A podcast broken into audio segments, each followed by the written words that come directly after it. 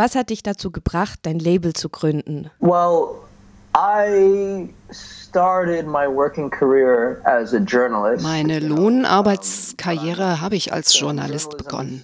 Journalismus ist ein Berufszweig, der von westlichen Schreiberinnen und Redakteurinnen dominiert wird. Deren westliche Weltsicht bestimmt also, wie Geschichten, Kulturen und Leute dargestellt werden.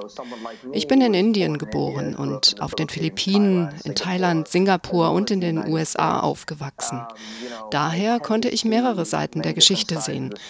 Als ich mir anschaute, über was berichtet wird, da wurde mir klar, dass sich im Journalismus, insbesondere im westlichen, während der letzten 100 Jahre wenig geändert hat. Wie einzelne Menschen dargestellt werden, hat sich zwar etwas zum Positiven verändert, aber meistens ist ein Machtverhältnis gegeben. Wenn du Geschichten über andere Menschen, Bevölkerungen oder Länder erzählst, formst du deren Bild.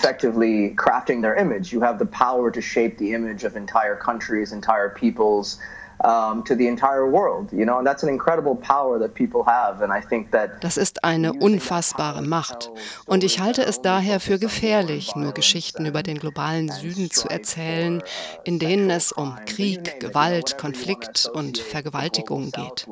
Selten erfahren wir, wie es dazu kommen konnte. Es gibt keine historische Einordnung. Alles, was wir kriegen, ist die tagesaktuelle Lage. Ich könnte natürlich auch einen Artikel schreiben oder eine Doku produzieren. Aber wenn du mich fragst, gibt es nichts Nachhaltigeres und Effektiveres als ein Musikalbum. Die Presse, die das Album Sweet as Broken Dates bekam, bestätigt das doch. Wenn wir uns anschauen, wie darüber etwa im Wall Street Journal oder der New York Times oder im Guardian berichtet wurde, das war die erste positive Geschichte, die sie über Somalia in den letzten Jahren abgedruckt haben. Und so habe ich gleich zwei meiner Ziele erfolgreich umgesetzt. Erstens, dass ich das Narrativ geändert habe und zweitens, dass ich schöne Musik herausgebracht habe, die hoffentlich dazu inspirieren kann, dieses Land und seine Kultur auf radikal neue Weise zu betrachten. Two Niles to Sing a Melody liegt ein 18-seitiges Booklet bei, das die Geschichte sudanesischer Musik und ihr Aufblühen in den postkolonialen 1970ern unter Nimeri erzählt und auch ihren Niedergang durch die erste und zweite Welle der Islamisierung in den 80er und 90ern. War es eine intuitive Entscheidung für dich, über Politik und Kultur so eng verknüpft zu berichten? Du hast darüber doch auch mit dem Kulturwissenschaftler Mohammed Abu Sabib gesprochen. Well, you know, uh, as one scholar, he's a cultural scholar in Khartoum, and we met him. Jedes Mal, wenn wir mit MusikerInnen über die 1970er gesprochen haben, kamen sie auf den ehemaligen Präsidenten Nimeri zu sprechen. Es war eine sehr politische Zeit mit einer reformorientierten Regierung. Wir sprechen nicht über korrupte Despoten, sondern über eine Ära mit Führungspersonen, die größtenteils sehr involviert waren in die Geschichte ihrer Gesellschaften. Sie setzten auf Kulturförderung als Mittel zur gesellschaftlichen Dekolonisierung, als Mittel, um nach vielen Jahren der Kolonialherrschaft, die bis 1956 andauerte, das gesellschaftliche Selbstbewusstsein wiederherzustellen. Abu Sabib meinte, im Sudan sind das im Sudan sind das Politische und das Kulturelle untrennbar. Das fällt einem sofort auf, ob es nun die Texte der Songs sind oder die Interviews. Schau dir etwa Mohamed Wardi an. Er war Mitglied in der Kommunistischen Partei des Sudan, die zur Zeit des Kalten Krieges die größte KP in Afrika war. Das ist schon faszinierend. Und dann haben wir hier einen Musiker, der Parteimitglied war. Das prägte, wie er die, das prägte, wie er über Musik nachdachte, sein Verständnis von Gesellschaft, seine Politik, seinen Aktivismus. Wir reden hier von einer sehr politischen Zeit und ich denke, dass die Depolitisierung der Musik einer der größten Siege der Rechten war, weltweit, in den letzten 20 bis 30 Jahren. Schau dir Hip-Hop an. Das war eine der politischsten Ausdrucksformen überhaupt. Heute ist er völlig seiner Substanz beraubt. Die Hakiba-Periode ist nach einem Koffer mit Aufnahmen der 1930er Jahre benannt, der von Kairo in den Sudan reiste. Von dieser Musik wird gesagt, dass sie die Basis aller sudanesischer Musik sei. In den 1930ern trafen sich Intellektuelle und Kulturschaffende in Kairo, weil es dort bessere Infrastrukturen für sie gab. Sie schrieben Arrangements komplett mit Text und Noten und schickten sie nach Khartoum, wo sie aufgeführt wurden. Uh, all das formt den Grundstock der sudanesischen Musik. Und der wichtigste Song der Hakiba-Tradition ist Al-Zaman Samanak von Abdullah Abdel Khader. Dieser Song wurde in den 1930ern komponiert. Die Hakiba-Sachen waren so gut zusammengestellt, meinte Abdel Khader, dass man sie im Grunde nur noch performen musste.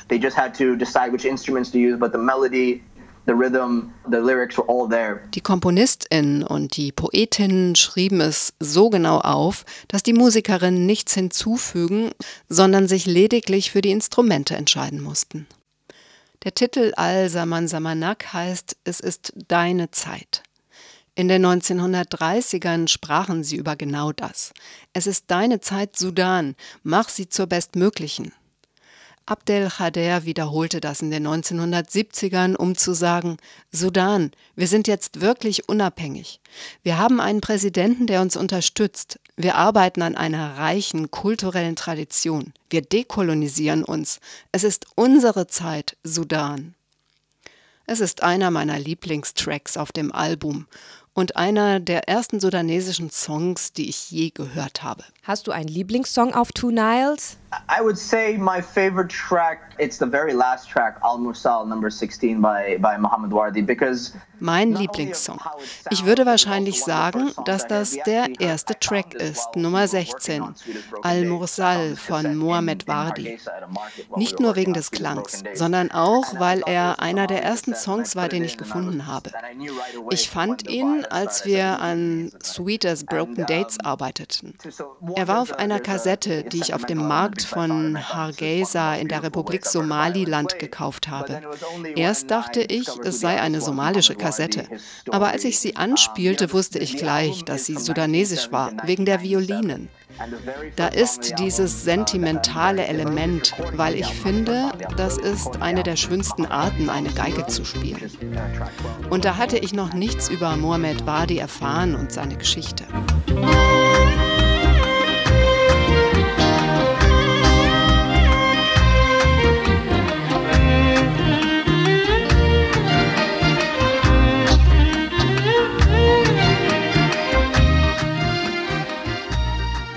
you know, this, the, the album is from 1970 to 1997, and the earliest recording of the album is Muhammad Wardi's Al Surah. Uh, das Album Two Niles geht von 1970 bis 97. Die älteste Aufnahme darauf ist Wadis Al-Surah und der letzte ist Wadis Al-Mursal. Und das ist zugleich der letzte Song der Ära, die wir darstellen. Und so ist er gleichzeitig Anfang und Ende nicht nur des Albums, sondern auch der sudanesischen Musik. Diesen Song finde ich besonders schön, weil er ihn im Exil aufgenommen hat, kurz bevor er in den späten 90ern in den Sudan zurückkehrte. Und als er zurückkam, wurde er wie ein Sieger begrüßt, wie ein Held. Tausende kamen am Tag seiner Ankunft zum Flughafen von Khartoum. Deine Recherchepraktiken sind, dass du zu Radiostationen gehst und du suchst in der Diaspora nach Leuten, die Musik aus ihren Herkunftsländern. Wenn du dann in den Ländern selbst bist, wie funktioniert es dann? Um, well, the easiest people to reach are people in the diaspora because just by virtue of you know maybe having moved to a more prosperous country and am einfachsten ist es die Leute der Diaspora anzusprechen. Die sind einfacher zu erreichen. Meist weil sie in ein reicheres Land gezogen sind bessere Jobs haben und besser vernetzt sind. Überraschenderweise habe ich als jemand der viel rumgekommen ist bis jetzt immer Projekte zu Ländern mit einer großen Diaspora gemacht das habe ich erst spät realisiert. Die Diaspora versucht alles Mögliche, um ihre Kultur am Leben zu halten. Für die Kinder, für sich selbst und für die Community. Ihre Interessen und meine sind also grundsätzlich dieselben. Und die Leute sind sehr hilfreich. Sie schicken mir zum Beispiel MP3s und YouTube-Links. Even just a small MP3 recording or some YouTube links or anything like that. Die somalische Diaspora besteht aus etwa einer Million Menschen. Es gibt da diesen Witz, wenn ein Gerücht in Toronto herumerzählt wird, wissen die Leute in London innerhalb einer Stunde Bescheid. Wenn du dich bei einer Diaspora eines Landes, das du erforschen willst, einklinken kannst, dann hast du dieses riesige Netzwerk an Leuten, die dich an die Hand nehmen können, wenn du dann vor Ort bist. Ich versuche nicht blind irgendwo aufzukreuzen. Das einzige Mal, dass ich das gemacht habe, war in Haiti, weil das mein erstes Album war. Und selbst da war ich mit der haitianischen Diaspora in Kontakt.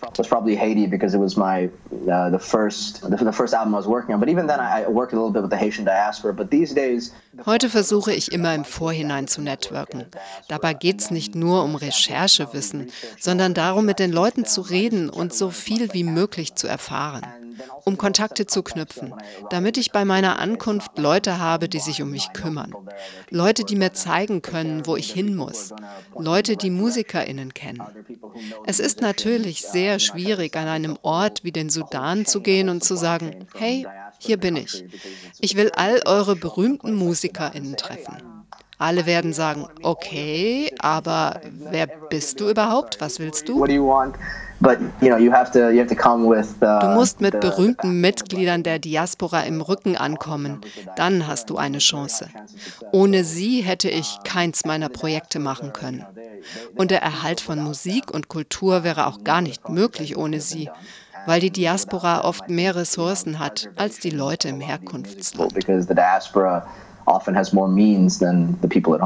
Was können denn unsere HörerInnen tun, wenn sie Musik aus dem globalen Süden haben und sie zugänglich machen wollen? It is kind of crazy that you know a lot of music from the global south is sitting in the homes of collectors all across the world. Es ist verrückt, dass sich so viel Musik aus dem globalen Süden in den Häusern von Sammlerinnen auf der ganzen Welt befindet.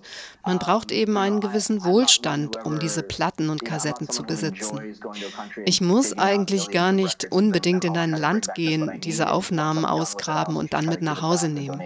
Ich bringe immer nur mit, was ich wirklich brauche.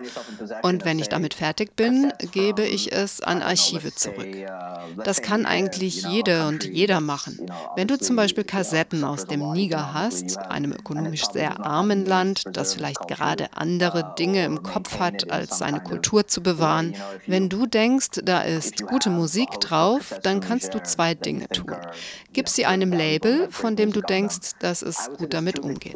That record label can then go to the country and say, listen, we have a collection of music that someone has brought to us. Die können dann in das Land gehen und sagen, hört, wir haben da diese Musik, die hat uns jemand gegeben und vielleicht wollt ihr das irgendwie kommerziell verwerten und dabei können wir euch helfen. Dann können wir eure Kultur feiern, euer Land, eure Musik und danach würden wir sie in ein Archiv in den Niger geben. Und wenn sie dann sagen, es gibt aber kein Archiv im Niger, dann gibt es irgendwo anders auf der Welt einen Platz, wo sie respektvoll und korrekt aufbewahrt werden werden könnten. Egal wie, für die Aufnahmen ist es besser, in dem Land zu sein oder bei den Leuten, die damit etwas Kreatives und Produktives machen. That's why I mentioned radio stations, because radio stations around the world, no matter Radiosender uh, könnten ein Zuhause für solche Tonträger sein. Egal, was ein Land schon durchgemacht hat, egal wie arm es ist, ein Radiosender gibt es immer, meistens schon 50, 60 Jahre. Diese Sender sind die Hüter der Kultur und die haben immer ein Archiv. Dort kann man es auch probieren, wenn man etwas im Regal stehen hat, von dem man denkt, dass es echt wertvoll sein könnte. So wie auch viele Artefakte im Londoner Museum herumstehen. Die sollten zurück in die Länder, dahin, wo die Leute Zugang haben und sie anhören können. and it belongs somewhere where that more people can access it and more people can listen to it or, or view it. So that would be my recommendation.